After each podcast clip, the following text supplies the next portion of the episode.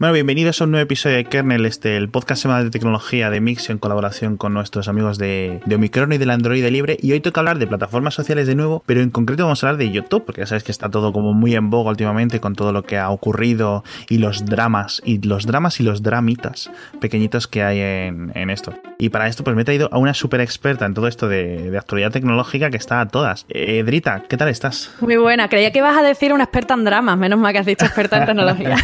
muy bien, muy bien, ¿qué tal? Aquí.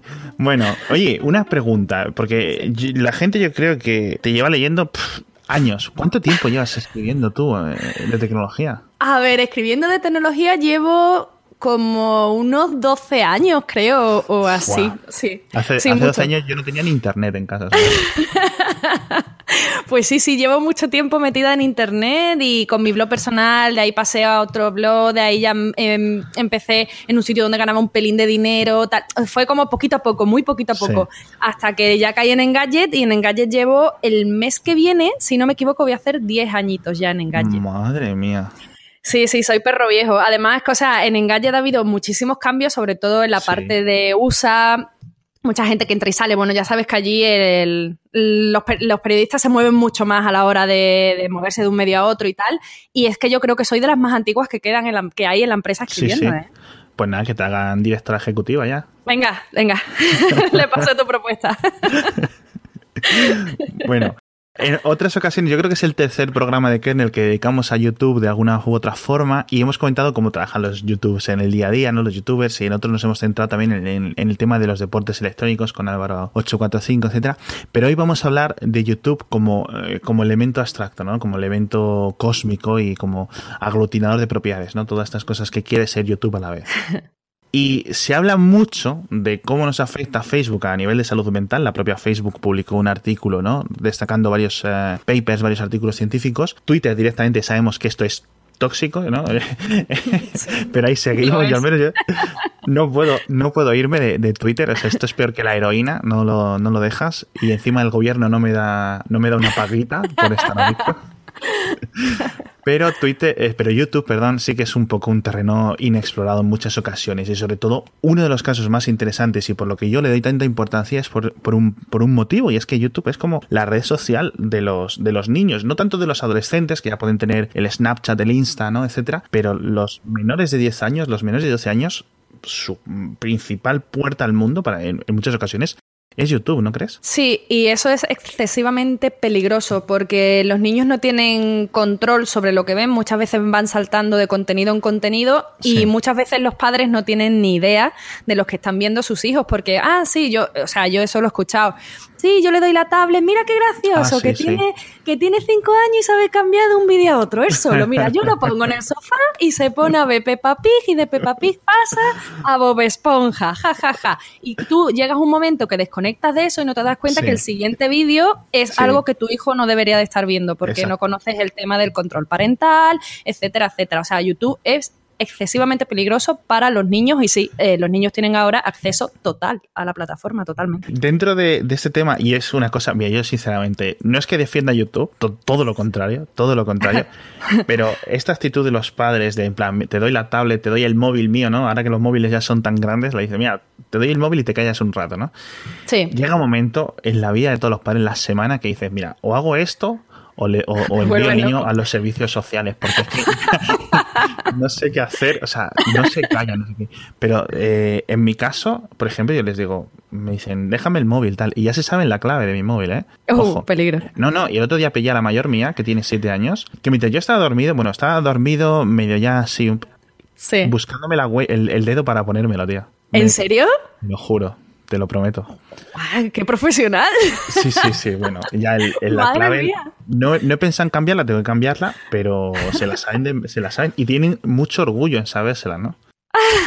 ¿Y por qué quieren, tienen tantas ganas de acceder a, para, para ver YouTube? En, en, principio, yo les digo que lo, se les dejo el móvil pero no para ver YouTube. Les digo, no quiero que veas ni YouTube ni YouTube Kids. Obviamente yo YouTube eh, no lo puedo desinstalar porque lo uso muchísimo, lo, lo, es una aplicación de las que más tiempo gasto cada, cada día ¿no? en ello. Pero, pero les digo, mira, tienes aquí dos páginas enteras llenas de juegos. Estos juegos uh -huh. te los he instalado y he decidido yo que son buenos para, para ti, ¿no? Pero en cuanto, si me despisto, se van a YouTube. Sí. Qué rebeldes. cuidado, cuidado. y es lo que decías tú antes de lo de los vídeos, lo de saltar los vídeos, incluso en YouTube Kids, que se supone que estaba creada para esto de los em, de tener, digamos, un, catálogo, contenido específico, da miedo muchas veces, ¿eh? No, no, sí, además, o sea, eh, todo el tema que hay ahora con, el, con los contenidos que, no, que son inapropiados para niños, que están en YouTube y tal, eh, parte de la polémica surgió como a finales de noviembre del año pasado, en parte porque se descubrió, muchos padres escandalizados de repente descubrieron que había muchísimos vídeos no apropiados que estaban colándose en YouTube Kids, que ese fue como un poco el origen de toda la protesta pública que hubo después y un poco más la concienciación de todo lo que nos estamos encontrando en YouTube. Y luego tenían el buscador que se introducías, por ejemplo, How to Have, como tener, el, te daba de resultado, de los primeros resultados, era sexo en el colegio, por decirte algo light. O sea, era una locura. Eh, entonces, claro, mm, que me parece normal que, que, hagas ahí un veto porque es que ya no puedes estar tranquilo ni con un canal específico que supuestamente es para niños. Sí, no, YouTube, YouTube y los niños este año ha sido para eh, una fuente totalmente de, molestia y de incordios para la compañía, ¿no? Como de crisis de reputación constantes, cada mes una. Ya sin contar con lo de Logan Paul, lo de PewDiePie, ah, lo de lo de ahora, hablamos de esos chavales, si quieres. ya sin contar con eso, es en plan, eh, el mes que se descubrió que había como una red de pedófilos dejando comentarios en vídeos de niños haciendo gimnasia, ¿no? Y cosas así. Sí, sí, sí. Pero qué locura es esta, tío. Sí, pero escucha, Alex, el, dato que tengo yo aquí, o sea, eh, cuando ocurrió todo esto, eh, YouTube eh, anunció que había eliminado anuncios publicitarios de 2 millones de vídeos y más de 50.000 canales con contenido perturbador. Y había eliminado 270 cuentas y 150.000 vídeos. O sea, eso es una burrada. Eso es una burrada de perturbados que están en YouTube generando contenido y creando canales inapropiados y a los que tienen acceso los más jóvenes. Sí, sí. Y no solo eso, sino que encima muchos de los vídeos, luego estaba el otro drama, que era como paralelo, pero que no era realmente el mismo, que era de padres, eh, el, más conocido, ah, el, Daddy of Five, este estadounidense, pero había como una red de vídeos y de canales rusos y ucranianos de maltratos y de sustos y de abuso de niños, ¿no? O sea, en plan, eh, y con millones de, reproducciones. Y yo, pero, pero, por favor. Claro, es que el problema es ese, porque siempre dices tú, bueno, YouTube, héroe o villano, ¿no? La pregunta del millón. pero no, es que claro, es que los primeros villanos, los primeros perturbados es el ser humano, ¿sabes? Porque están los padres que generan ese tipo de contenidos hasta el nivel de que, bueno, en el caso que comentabas de Estados Unidos, les han quitado la custodia a los padres de los niños, pero luego está toda esa, todas esas miles y millones de personas que veían esos vídeos, porque yo veo un vídeo de eso y yo me siento incómoda si veo un niño pues, que le dicen que van a Euro Disney y luego, no, que es mentira, ja, ja, ja, ja, y el niño que se le va a salir el corazón por la boca. A mí es, o sea, a mí eso me produce incomodidad, pero está claro que hay mucha gente a la que no. Entonces, mmm, eh, claro, eh, si YouTube no controla eso, eh, al final son números, números, números que para, para, YouTube también les va bien, hasta que, claro. alguien protesta, se lía el pitostio, todos los medios hablamos de esto y entonces ya YouTube tiene que recular porque eso no está bien. Eso es. Y además que luego lo ven los niños y, asumen que eso es normal. Claro. A mí hay un, una, ¿cómo le decía? Un género nuevo de, entretenimiento que no existía literalmente hace cinco años, que son adultos poniendo voz de niño montando y desmontando juguetes, tío. Eso, eso lo conoces, ¿no? Eso es una locura. No o sea, no, yo he escuchado de, eh, de que montan y explican cómo montan, eh, cómo se montan juguetes, de, un unboxing de juguetes. Sí. Bueno, pues ¿Te refieres a eso o eh, ese, es, ese es como un sub subgénero, ¿vale? Es decir, en plan, me compro. Tengo mucho que aprender. Claro, es que esto es, esto es como el agujero de, de Alicia en el País de las Maravillas. Empiezas con empezaron con los de abrir huevitos, ¿no? Como los Kinder, pero un poco más avanzados, ¿no? Como estos gachas que, no sabes lo que va a haber, ¿no? Y claro, los niños estos se lo, literalmente se lo, lo, comen, se lo consumen con patatas. Porque, claro, ellos ven a alguien que puede ser un amigo suyo, no saben quién es porque solo se ven las manos. Normalmente es una mujer por el tono de voz. Y, y, es pues en plan, eh, mira que. Y la patrulla canina, y Bob Esponja, y Ladybug, y no sé qué, y todo lo que está, está van como la moda, ¿no? Según van cambiando los dibujos que echan en Nickelodeon y en Disney y tal, obviamente van cambiando, digamos, el merchandising que se vende y estos canales pues responden a, eso, ¿no? Porque además se nutren de, lo que buscan los niños. Es decir, si un, niño llega y busca eh, eso, Ladybug, sobre todo a lo mejor, pues es una moda, ¿no? Ahora, Ladybug. O lo de la patrulla canina, te lo juro. O sea, una época que era una locura. Y, vídeos y vídeos, y claro, se acaban los, el vídeo de 10 minutos y salta el siguiente. O ver en los destacados, en los relacionados, otro vídeo. Porque esto es una cosa que yo he visto que mis hijas hacen mucho. Ven como los dos primeros minutos y desde abajo les va saliendo como las imágenes destacadas, los thumbnails estos, las, las, las imagencillas pequeñitas para otros vídeos, con lo cual están que no prestan atención, es decir, cambian cada minuto. Y, de hecho, claro, yo les decía, es, se, se ponen a ver la, tablet un ratito juntos y es por lo que les acabé diciendo que no vieran YouTube. Y era porque es que cambia de vídeo, es que no sé qué, y una lo quería seguir viendo y la otra no, y cosas así. Y es una locura. Bueno, pues estos eh, van, van ido a más, han ido a más, porque tú los ves y dices, pero ¿cómo puede tener esto? Eh, te los prometo que hay vídeos con cientos y cientos de millones de reproducciones. Sí, yo había escuchado, pero a fin de cuentas ese tipo de contenidos no está mal. O sea, están enseñando un juguete. Es perturbador, pero no está mal. O sea, dentro, dentro de todo pero lo malo. te da mal rollo a ti. A mí, me da, a mí me da muy mal rollo. Bueno, y a mi mujer, mi mujer se sube por las paredes. Cuando escucha de repente, hola niños, hoy vamos a traer el taller de la patrulla canina, no sé qué. Y es una, una señora ahí de 50 años que a lo mejor tú nunca la llegas a ver, ¿no? Pero tú sabes, pero. Y son gente que ha hecho un negocio de comprar juguetes, graba el vídeo. ¿No? Abriéndolo montándolo, jugando con él y se montan sus historias. Y eso es una cosa muy brutal porque es lo que normalmente hacían los padres con los hijos, que es coges sus juguetes y, ¿no? Los muñequitos y pones vocecitas y dice, bueno, ¿qué tal? ¿Vienes conmigo a la tienda? No sé qué. Pues esto, pero, eh, digamos, lo han, lo han eh, externalizado a, un, señor de internet, como quien lleva a la fábrica china, ¿no? Pues, y es, una locura, es una locura. Ya te digo. yo, yo había escuchado ese tipo de contenidos y que estaban triunfando mucho y tal, pero bueno, no los veía tan peligrosos peligrosos en el sentido de que, bueno, el contenido en sí es un contenido inocente. Aparte de que ya la voz nos dé un poco de grima o no, pero son más yo creo que rollo adulto que, mm, algo para los niños. A mí me preocupa muchísimo más el, el, otro rol que hay ahora en YouTube de gastar bromas y ser un cafre y convertirte en el ídolo de adolescentes siendo un cafre. Eso es una locura, eso es una locura. O sea, no es en plan lo de los padres que decíamos antes de que, que ataban a los niños con una cuerda y cosas así, eres tú, pero ¿Qué te está pasando ahí? claro, claro, no, no, no, sí. o sea, a todos no, o sea, de toda la vida han existido los programas estos de bromas y, de, tomas falsas y tal, y a la, no sé, a todos nos gusta un poco como ver esa, el límite del ser humano en, ese, en esas cosas, ¿no? Que son de broma, que sabes que no van a ir a más. El problema es cuando van a más. Y el problema es cuando chavales de unos veintitantos años se convierten en millonarios con contenidos en su canal de YouTube en el que se limitan a gastar bromas de muy mal gusto a otras personas que evidentemente no forman parte de, la broma en ningún momento y no saben lo que, lo que va a ocurrir. Entonces, ese es el problema. Y cuando eh, tú le preguntas a un chaval de 15 años y su ídolo pues es el PewDiePie o es Logan Paul, o, sea, no me quiero, no quiero ser ahora como súper en contra de ese tipo de gente porque, oye, tienen su, su público y tienen su negocio y ole ellos que se han convertido e, en, auténticos millonarios haciendo este tipo de cosas, ¿no? Eh, me parece genial, ¿no? Pero yo creo que hay un límite que a veces pues se sobrepasa los niños no lo ven que les se sobrepasa y al final van creando un ejemplo a seguir que da mucho miedo mucho miedo. Exacto, porque eh, siempre ha habido malos roles, malos roles, digamos, de, de, gente que se ve reflejada o que quiere ser como alguien de la tele, etcétera. sí, claro, eso de toda la vida y seguirá viéndolo siempre. Hasta ahora había la, la, televisión tenía un control, ¿no? Es decir, en plan, que decir, había unos ejecutivos aprobaban lo que se emitía y lo que se iba a dejar de emitir.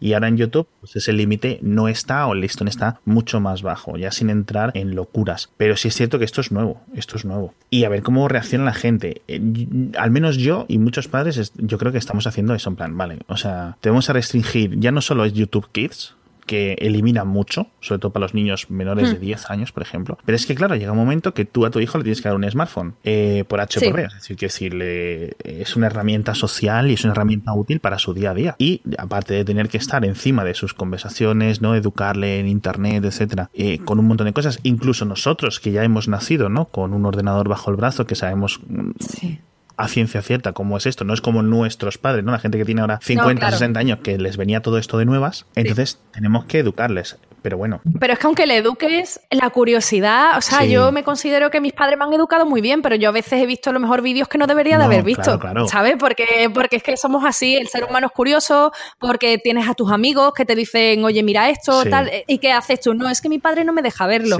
Es que entonces te vas a llevar de hostias en el colegio, no van a parar, porque desgraciadamente vivimos en una sociedad eh, que es así, entonces es muy complicado eh, encontrar el límite. Yo sí estoy de acuerdo en que hay que, hay, hay que ser mucho más estricto cuando los niños son muy pequeños, pero ya llega un momento en el que eh, sí, eh, juegan los valores que tú le hayas dado a tu hijo o la educación que le hayas dado, pero pesa mucho el entorno social del resto de sus amigos. Y si al resto de, de tus amigos les parece que Logan Paul es el ídolo, con perdón de la palabra, pues es que a ti te lo termina pareciendo también, porque es que, joder, qué guay tal. Y cuando pasó lo que pasó con el vídeo ahora del suicidio, el bosque de los suicidios y tal, o sea, había gente que defendía a Logan Paul. No, no, vamos. Porque es un ídolo tan tal, que bueno, es que no, que tal, pero es que él no lo decía con mala intención, pero es que con PewDiePie, cuando los chistes antisemitas, que yo recuerdo que yo, porque en Logan Paul no me han dado tanta caña, pero cuando yo saqué el tema de, de PewDiePie en Engadget que lo cubrimos, madre mía, es que Engadget está en contra de PewDiePie, es que estáis formando una campaña que tal,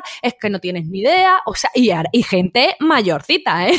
Cuidado, que no eran chavalitos de 15 años, y yo decía, pero, o sea, se nos ha ido la cabeza. yo creo que es la diferencia. PewDiePie, cuando, cuando su, digamos, su, su trauma, ¿no? Que él, yo creo que sí tiene, además yo sí es cierto que sí veo una diferencia, ¿no? Entre la, la capacidad mental de PewDiePie, ya te digo que eh, ha cambiado, eh, sus vídeos recientes son en plan, eh, no son un contenido que yo diga, jo, esto es la leche, ¿no? Pero al chaval se le ve equilibrado, ¿vale? Es decir, y, además su, su vídeo de disculpas y tal. Yo cuando lo vi ya a los varios meses, ¿no? Yo me desentendí de esto y dije, ah, pues bueno, mira. Pero Logan Paul y el hermano Jake Paul, etcétera, sí que los veo en plan, pues eh, no psicópatas, no sociópatas, pero si tú miras su historial de cientos de vídeos que publican todos los días, les ves un comportamiento durante todos los días, de sus vídeos de 10, 15 minutos, que, bueno, tienen sus equivalentes en España, ¿no? Y en, otros países, pero nos centramos en estos porque al final, digamos que son los que van a la vanguardia. Que no se ve tan mal, es decir, no, lo ves directamente tan mal. Yo recuerdo que estábamos, decíamos antes lo de nuestros padres y el contenido inapropiado. Yo recuerdo que lo primero que hicimos, pero o sea, lo, lo, lo, primero, lo segundo, que cuando nos pusieron ordenadores en el colegio, ojo, ¿eh? O sea, eso era como, bueno. Lo, lo segundo que hicimos fue abrir rotten.com que no sé si te acuerdas, y ver vídeos de rusos degollando chechenos, de chechenos degollando rusos. ¿En serio? No sé lo que hicimos, lo que hubiera, y vídeos de accidentes y tal. Y claro, eso te impacta, porque tú tienes, yo qué sé, 10, 15 años, ¿no? 10, 12 años. Y sabes que degollar está mal, ¿vale? Sí. Pero si tú ves a Logan Paul, por ejemplo, cogiendo un par de pulpos y poniéndoselos en la cara a los japoneses que van por la calle. Ah, no, tú te parte la caja, claro. ah, eso es genial. qué, gracioso la frontera no está tan clara. Sí. Exactamente, exactamente. Y no sabes, bueno, eh, la comunidad japonesa está totalmente ofendida por porque es que el chaval ha, ido allí como en plan Tokio es mío. Bueno, creo, eh, creo que estaba en Tokio, me parece, ¿no? Eh, todas sus aventuras son por la ciudad de Tokio. O sea, y bueno, iba con un pulpo y luego se ponía a tocar ropa, le metía como el pescado, o otro un pescado también que llevaba en la cara a la gente, luego lo dejó encima de un taxi, por lo visto. Es una locura. O sea, una, una barbaridades, pero él lo hace. ¿Pero por qué lo hace? Porque él ya ha hecho otras bromas similares en el pasado y la gente lo ve y lo van encumbrando y este tío cada vez gana más y más dinero. Tal cual. Eh, entonces, pues claro, eh, eh, llegó un momento en el que no se ha sentido yo creo que por encima de todo y cuando se encontró con la situación esa del bosque, pues yo creo que él no llegó, si, si él no hubiera sido youtuber en ese momento seguro que su reacción hubiera sido distinta probablemente, pero como lo está grabando, tal, te metes en un papel que él ya tiene más que interiorizado, en el que tiene que como que contar lo que está pasando y lo tiene que enseñar y tal, y es que se le fue la olla, se le fue totalmente la olla. Alguien lo explicaba como en plan, tienes que hacer un vídeo todos los días, eh, este tipo de canales, ¿no? Todos los días es un vídeo y digamos que tienes audiencia y se publica una hora y la gente ya sabe que eh, si refrescan a no sé qué hora de cuando salen del colegio, me parece que es cuando... Va a haber un vídeo. Esto lo publican, dice, para cuando sales en el colegio en el horario californiano, para el cual ya están todos los estadounidenses y los canadienses salidos de, de la escuela y se pueden a verlo, ¿no? Y decía, claro, él, esto lo que hace es que te crea un reto y todos los días tienes que superar lo último que has hecho, con lo cual te va subiendo el listón. Claro. Con lo cual, a lo mejor en, el vídeo 10 no hubieras grabado una persona colgando de un árbol, un cadáver, pero en el vídeo 400 pues dices, jolín, que esto me va a dar lo más grande. Sí, sí, yo creo que él en ese momento pensó que era un puntazo de vídeo lo que iba a subir. Estaría hasta nerviosito en su casa para darle a, upload. O sea, seguro. También, también lo decían otros de estos, porque claro, se recibió palos de todos los youtubers también famosillos y tal. Hombre, de PewDiePie incluido, claro. Y decía, tú, muy cínico. Tú no entras en, un bosque de los suicidios grabando con tus amigos, ¿no? En espera de que no te vayas a encontrar nada y vas a grabar hojas y sonido de los pájaros, ¿no? Tú esperas, aunque sea subconscientemente, ¿no? Por, bajas que sean las posibilidades, que te encuentres a, alguien y le, y le, tocó. Así que, bueno, de locura. Ya, y ya, bueno, ayer, ayer eh, ah, volvió a subir un vídeo por fin a, su canal, después de como tres semanas que llevaba en silencio. Tres semanas en las que, por cierto, recuerdo que el otro día pusiste tú un enlace en Twitter en el que seguía las estadísticas de día a día y es que el colega seguía ganando dinero incluso sin subir vídeos y seguía ganando suscriptores, que a mí, me, o sea, se me pone la piel de gallina solo de verlo. Pero bueno, eh, ayer eh, volvió a subir un vídeo y la verdad es que le han recomendado, yo lo, decía ayer, eh, quien le haya aconsejado lo ha hecho bastante bien porque no se me ocurre otra manera de volver a la plataforma de internet y de YouTube y de redimirse que no fuera haciendo un vídeo sobre el suicidio, en plan, he aprendido y ahora lo que quiero es ayudar a la gente para que no se suicide tal. Pero, guau, me parece también todo tan frívolo en cierta manera. Es, sí, es que, claro, es como, vale, ¿te creo o no te creo ahora? Mm, ¿Sabes? Porque en qué hasta cuánto has aprendido y de, verdad, o hasta cuánto realmente lo que estás es fastidiado porque se te, se te está rompiendo la gallinita de los huevos de oro. Es que es tal cual. Y si tú además, eh, o sea, él, no podía volver inmediatamente, no, no. con lo cual tenía que dejar un tiempo. Y la vuelta no podía ser con un vídeo de los tradicionales. Tenía que eh, digamos, hacer algo. Y aquí ha dicho, bueno, me contrato a mi agencia de publicidad, mi agencia de reputación, etcétera, y se han grabado un vídeo que a lo mejor esto nos pilla hace 20 años, y te los crees, ¿no? Después de todos los dramas, en plan, un famoso que le han quitado los hijos, que es un borracho, que es un cocainómano, que no sé qué, y luego hace como ahí su rehabilitación yendo por los programas. Ahora soy otra persona, he cambiado, he abrazado eh, una religión o no sé qué. Pues esto, esto, esto, ya, no, ya no nos la cuelan. Y ha quedado lo que dices tú, muy cínico, totalmente cínico. O sea, como que demasiado orquestado. O sea, lo que me refiero, no ha quedado nada natural. Lo que, bueno, ya veremos si al final él cambia, porque al final este es un, chaval de 22 años, creo que tiene, con lo cual, bueno, es cierto que el historial que tiene es malo, pero bueno, yo qué sé. Eh, claro, pero si cambia, deja de ser el Logan Paul que le ha llevado a la fama. Claro, ese es el problema. Sí. Y, tú sabes que eh, su, su, hermano, el, el, Jake Paul, también es youtuber y también es muy popular, pero sus dos padres... ¿Que son youtubers también? También. Sí, o sea, de mucho menor éxito, obviamente, pero que los dos padres tienen su canal de YouTube, cada uno y cuentan sus cosas. Y digamos que son, aparte de eso, son sus managers, todo esto, ¿no? Porque estos dos chicos estaban antes en, Disney haciendo series. Y los padres en sus Snapchat y todo eso, pues han ido poniendo cosas en plan cartas de apoyo de los fans, pero cartas, o sea, un taco de cartas como, la, como las páginas amarillas. Qué locura, qué locura. Y claro, si tú les ves orgullosos de eso, dices, ¿cómo realmente sé que estás arrepentido? Y de, claro, dice, no, es que realmente lo único que puedes demostrar, la única forma que puedes demostrar que cambias es literalmente cambiando y que tus vídeos, cuando vuelvas a la normalidad y al subir vídeos otra vez, etcétera, etcétera, etcétera, demuestres un cambio de actitud constante. Pero claro, no sé yo si lo va a hacer. Es que al final no te crees nada. Me estoy acordando ahora, eh, hace como unos meses o así, eh, se puso muy de moda entre las bloggers de moda y tal eh, contar en YouTube sus penas. ¿Vale? Empezó una, no sé, alguna empezaría diciendo que ella, pues, no, no, ella en realidad no era feliz. Lo típico. Ese, ese vídeo está como, no está igual de editado, ellas aparecen casi sin maquillar, sentadas en el suelo de su habitación y tal, y empiezan a decir que no son en realidad felices, que, mm, que si tal, que si muchas veces han tenido que mm, como que aparentar, que tal, que esto, lo otro, hay mucho trabajo detrás del mundo del blogger de moda y tal, que no digo yo que no, que no digo yo que no. Pero, mm, pero en fin, eh, era como el momento drama, ¿no? Bueno, pues se puso de moda todas las bloggers contar algún momento de drama. Apareció la que había tenido bulimia cuando era joven, la que había sufrido depresión, la que le habían robado la casa y tal, esto, lo otro. O sea, y pero es que de repente a todo el mundo vivía un drama en YouTube, ¿sabes? Y todas tenían su vídeo de drama y claro, y encima la gente, los seguidores, mm, esto nos hace conectar mucho más contigo. Mm, no, y es cierto, claro. Pero ¿hasta qué punto te lo crees? Porque yo no me lo creo ya. Claro, eso es. Es que yo ya no me lo creo. Es que ahora lo que pega es eso. y mañana la moda será otra. Entonces yo ya llega un momento que mm, no me creo el ver que una blogger que yo siga de de moda y que me guste, ahora salga diciendo que, yo qué sé, pues que lleva toda su vida sufriendo acoso de yo qué sé qué, tal, y digo, tía, y en todo este tiempo que me has vendido una vida de mentira, porque ahora te tengo que, que creer esto que también puede ser mentira. Es que, pero es todo el universo de YouTube se ha convertido en eso y Instagram también, eh, en parte también. Lo que pasa es que Instagram da para otro podcast, pero, pero que, mm, eh, eh, o sea, al final es que Internet como no es real porque no, no, no nos vemos en, en, realidad. Yo creo que eso da juego a, todo esto que estamos viviendo ahora y cada vez yo creo que se hace más incontrolable.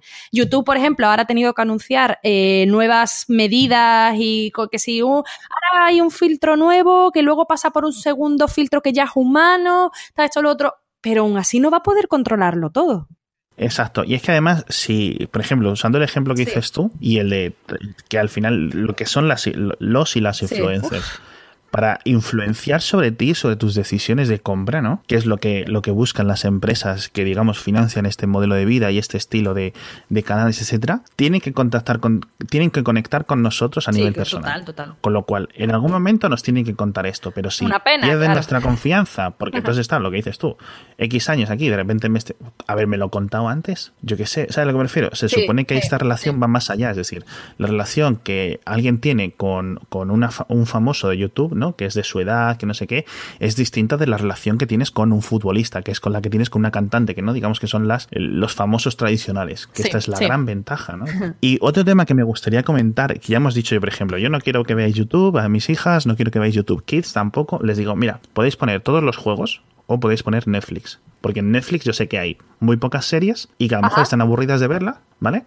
Pero saben, ya la mayoría me lo saben enviar al Chromecast, eh, con lo cual ya saben un poco lo que hay, ¿no? Y entonces yo les digo, YouTube no, YouTube Kids tampoco, y si lo veis, lo vais a ver aquí al lado mío, para que yo en, a lo mejor estoy despistado un poco o ando dando vueltas o ando a otras cosas o ando a limpiar o lo que sea, eh, pueda venir e intervenir pero mm, por vuestra cuenta solas, no. no me parece muy bien. tenéis mucho que crecer. Y le digo, juego sí. Y yo sí veo una diferencia muy importante entre el consumo pasivo de los smartphones y el consumo activo. Porque obviamente, para un niño, un smartphone, una tablet, no es malo. Es, eh, tampoco digo que sea la panacea ni que vayan a ser mucho más listos. Pero si estás haciendo puzzles, si estás jugando, ya estás haciendo agilidad mental, ya estás haciendo. Sí, no, a mí, me, a mí, me, parece una herramienta que si se sabe utilizar bien es más positiva que negativa. A mí, o sea, yo el día, yo no tengo hijos, pero el día que los tenga, y yo, le, yo quiero que ellos sepan utilizar un teléfono, sepan utilizar una tablet, por supuesto que o sea, es el futuro y es con lo que nos vamos a mover, pero siempre bajo un control mucho más estricto del que ahora mismo muchos padres tienen sobre sus hijos. Sí, sí, no, y aparte que es que una tablet es como decir, eh, te corto la electricidad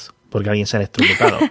Es decir, eh, tienes cuentos, tienes un montón, tienes unas aplicaciones que es que, o sea, si tú hubieras aprendido con estas aplicaciones en vez de con un atlas, por muy buenos que sean los atlas estos ilustrados y cosas así, si hubieras aprendido con estas aplicaciones que tú pinchas y sale un sistema solar en tres dimensiones y, y lo puedes hacer zoom con los dedos, eso es una locura, eso es una pasada. Con lo cual, no se puede quitar, pero al menos sí estará el loro. Y, de, y, y, ahí está nueva oleada, no sé si es una nueva oleada, pero sí es un, un, submundo de directivos o ejecutivos de grandes compañías tecnológicas que dicen, no, nosotros a nuestros hijos los tenemos prohibido toda la tecnología. Es de como, ¿qué está pasando aquí? ¿Sabes? ¿qué, qué, qué es lo que estáis viendo vosotros desde vuestra perspectiva privilegiada que tienen, ¿no? De esto. Es en plan, ya empezó con Steve Jobs, que a sus tres hijos los tenía un poco en plan, no, que no les dejaba usar el iPad. ¿Tú recuerdas eso? No, yo de eso no me acuerdo, eh, pero sí es yo, yo, había escuchado, o sea, no me acuerdo de cuando salió la noticia o cuando se, escuchó acerca de eso, pero luego sí es cierto que sí había escuchado lo que dices tú de, pues, de gente, pues, tipo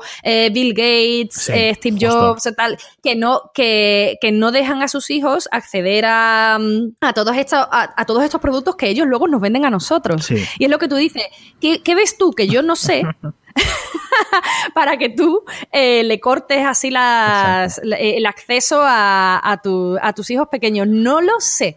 No, lo, no sé, o yo mm, supongo que eh, como realmente son personas también tan ocupadas que no pasan la, no, no viven con sus hijos de manera que las familias habituales y no tienen el mismo control sobre lo que sus hijos ven porque no están con ellos tanto como les gustaría posiblemente, supongo que por eso se lo tienen mucho más limitado porque no se fían de que nadie eh, los vaya a controlar lo suficiente y al final se desmadren. Supongo que puede ir por ahí un poco los tiros. Es como, bueno, como no te puedo controlar todo el día, pues te lo prohíbo totalmente. Sí, puede ir por ahí. ¿Sabes qué? ¿Cuál es un detalle que yo he visto o una hipótesis que yo tengo? Porque no es en plan solo los líderes eh, o los ejecutivos de las grandes tecnológicas, es en plan la gente con mucho dinero. Pues a lo mejor va por ahí los tiros. La gente con mucho dinero, eh, generalmente, generalmente, trabaja mucho, viaja mucho, eh, son padres más ausentes y entonces eh, son más estrictos con sus hijos porque no están en el día a día para poder controlarlos, de, para poder soltar la cuerda un poquito. Entonces tienen que tirarla del todo. Y que también, digamos, si ellos no están, tienen alguien para que se ocupe de ellos, ¿no? Bien actividades extraescolares, bien niñeros, niñeras, bien, eh, yo qué sé, em, un o pagarles actividades o, llevarlos a sitios, es decir, que, que digamos que tienen recursos fuera de darle la tablet, ¿no? Que, por ejemplo, yendo al otro punto estereotípico, ¿no? De la sociedad, de un padre que, una madre después de trabajar 12 horas llega a casa y están los niños ahí dando la brasa, ¿no? Y dice, mira, mm, te he comprado esta tablet de 100 euros. Mm, Cállate ya. Ponte un ratito, vamos a aprovecharla, déjame aquí, ¿no? Que me, ya no es que en plan, mm, déjame un momento de, ¿no? de desinflarme yo del trabajo. Y ese recurso digamos, eh, lo tienen cubierto los padres más ricos con un montón de actividades. Con lo cual yo entiendo que un padre, por ejemplo, pobre, literalmente no puede permitirse hacer otras cosas con los hijos que no sean en un determinado momento de estrés, darle la tabla y decir, mira, ya está. Lo veo una asociación muy arriesgada porque es como demasiado radical, ¿vale? el planteamiento que haces, pero en muchos casos sí se podría dar esa, esa situación. Sí, yo lo veo. Yo ¿eh? creo que sí, Sí, pero no siempre, sí, es complicado es cierto, asociar. Es cierto, es cierto, que no es, no, es, no, es, blanco y negro, pero puede ir por ahí. Lo que yo sí veo es que cada vez es eso. Eh, estamos en el parque y los padres estamos ahí mirando el móvil o las notificaciones o la notificación, miras y tal, porque tus hijos los tienes a dos metros. Tampoco hace falta que estés ahí mirándolos como si fuera no un, un, un, halcón vigilando un conejo. Pero, o sea, pero tampoco es que, que, tengas que estar mirando el móvil. Y lo que estoy viendo mucho en el parque últimamente, ¿sabes qué es? Es los niños directamente van al parque, se sientan ahí con los padres con el móvil, a, tirar de 4G. ¿Cómo, cómo, O sea, los niños, o sea, normalmente están los padres, digamos, en los bordes del parque o en los bancos, etcétera, donde esté, y los niños a su bola, en los columpios o en los... Y lo que estoy viendo muchas veces es con los niños, no los de 5, pero sí los de 8 o 10 años, que les piden el móvil a los padres, por ejemplo, o lo que sea, bueno, claro, el móvil, y, se ponen ellos a enseñarse vídeos y a compartir vídeos de, y al final ni juegan en los. Que yo entiendo porque es una, es una, digamos, es un, es una actividad social, ¿no? Compartir tus gustos y, otras cosas, ¿no? O poner que yo, por ejemplo, ver lo de los gameplays, lo de ver a otras personas jugar, a mí eso me parece estupendísimo, ¿eh? porque realmente es una cosa, es una actividad a mí me parece súper, súper, pero que me perdonen todos los que ven gameplays y tal. O sea, mm, no lo entiendo, pero no lo comparto. A mí me parece súper aburrido ver a gente jugar, te lo prometo, porque es que me entra ganas de jugar a mí. O sea, para eso juego yo, ¿sabes? No sé. Pero yo entiendo, o sea, la comunidad de gente que le encanta ver jugar a otras personas es gigantesca. O sea, que no quiero mm, decir que sea un rollo tal, pero que yo, a mí personalmente, yo a veces he puesto para ver a alguien jugando. Claro. Y, uff, no sé, me da como ansiedad. Yo lo que quiero es jugar, no ver a alguien jugando algo que yo tengo ganas de participar también. Eso me pasaba a mí. Eso me pasaba a mí. Y lo que he descubierto con el paso de, los tiempos es que de los, digamos, de los cientos de personas que hay haciendo estas cosas, que pueden estar jugando el juego que te gusta, etcétera, es que siempre hay un par que van a tener una personalidad y una forma de ser y una forma de. y que. y es más que lo que ellos juegan, es en plan que ellos están jugando. Es decir, no es ver a alguien jugar, es ver a una persona concreta jugar a una cosa concreta. Porque lo, o porque juegan muy bien, o porque son tíos muy entretenidos y con muy buen rollo y básicamente te da igual que estén jugando o que tú les verías o que querrías estar como con ellos, ¿no? Es como si... Son gente muy dinámica y que te entretiene. es como si fuera tu vecino de enfrente, ¿no? Que tú vas y te vas a su salón y, les, y a lo mejor tú estás callado, pero está ahí hablando de sus cosas y te entretiene. Pues yo, yo eso es el, el, equivalente que sí, que sí que le veo. Y ese es el punto que tú las has encontrado. Claro, pero tardas, tardas un tiempo en encontrarlo. Ah, vale, vale, pues puede que sea eso. Entonces lo que tienes que hacer tú ahora es de echarte ahí 10 horas en Twitch hasta que encuentras. claro. que tengo yo tiempo para echar 10 horas en Twitch ahora. Madre mía. En fin, bueno, Drita, muchas gracias por acompañarnos en Kernel. Muchas gracias por la invitación. Eh, siento, literalmente siento, porque digo, cuando empecé el podcast, digo, esta tía tiene que ser una de las primeras invitadas y van pasando las semanas y no, y no conseguía encontrar. Has tardado, ¿eh? Bueno, bueno, pero yo me he hecho también la difícil porque que sepan todos los oyentes que hemos estado hablando de grabar este podcast desde noviembre por lo menos, ¿eh? O sea, mm, que también ha sido complicado porque entre viajes y cosas eh, es complicado, es complicado, pero bueno. Aquí he estado al final y ya yo también me siento muy orgullosa de participar en tu pues podcast. Pues pronto te vuelves. Muchas gracias. Venga, guay. Hasta luego. Hasta luego.